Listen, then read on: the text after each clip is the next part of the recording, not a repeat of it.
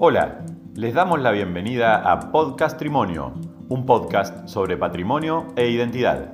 He aquí un grupo de personas dedicadas al estudio del pasado, sus procesos, su importancia en el presente, sus restos materiales, su herencia inmaterial, su legado y a los diversos intereses que emanan de él. En este tercer episodio nos abocaremos a... La identidad entre la memoria y el patrimonio. En el episodio anterior hablamos de patrimonio cultural como una construcción social en la que conviven tensiones, negociaciones e intereses entre los diferentes actores. Estos patrimonios forman parte de la identidad de los pueblos que los conciben, que los dan a conocer y los conservan. Por tanto, contribuyen a la memoria colectiva. Pero, ¿de qué hablamos cuando nos referimos a identidad y memoria colectiva? Podemos definir la identidad como las referencias culturales que una persona o un grupo posee y desea que sean reconocidas, que quiere poder preservarlas y desarrollarlas. La identidad cultural crea vínculos entre el individuo y la comunidad, pero no excluye la posibilidad de elegir referencias a varias comunidades al mismo tiempo. Se pueden tener varias identidades y a la vez formar parte de grupos plurales y dinámicos. Escoger las identidades que uno quiere implica poseer diversas libertades que son inherentes a las personas. En esto radica la libertad de elección.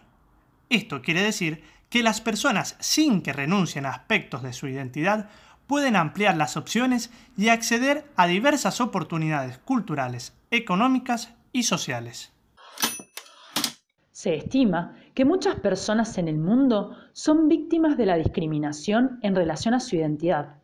Por lo tanto, están excluidas cultural, económica o políticamente de la sociedad. Para promover la libertad cultural es necesario políticas de inclusión social que tengan en cuenta el reconocimiento de diversas identidades culturales.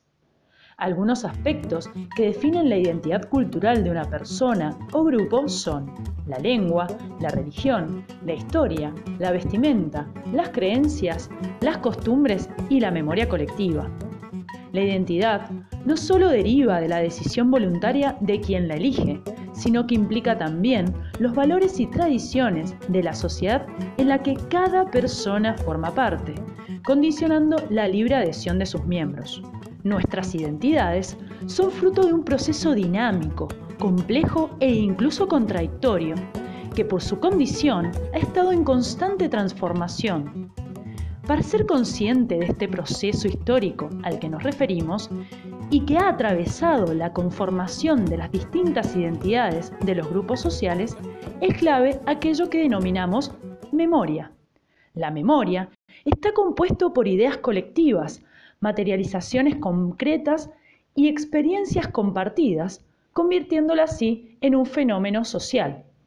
Asimismo, la memoria nace en el pasado, construyéndose en el presente. Por tanto, esta se caracteriza por ser dinámica, selectiva, diversa y relativa, renovándose constantemente y teniendo la capacidad de adaptarse a la sensibilidad social. Entonces, la memoria social y el patrimonio se encuentran estrechamente relacionados, ya que ambos se reelaboran continuamente entre el pasado y el presente, y son producto de una construcción social. La tensión entre estos aspectos permite configurar la identidad de los grupos sociales, confiriéndole sentido al pasado y significado al presente. Arevalo 2012.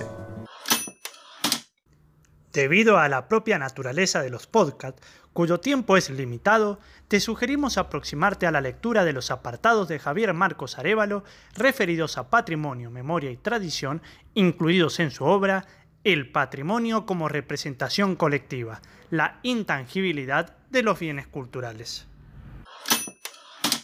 Si te interesó este tercer episodio, prepárate para el próximo dedicado a... La arqueología y patrimonio a través de un estudio de caso.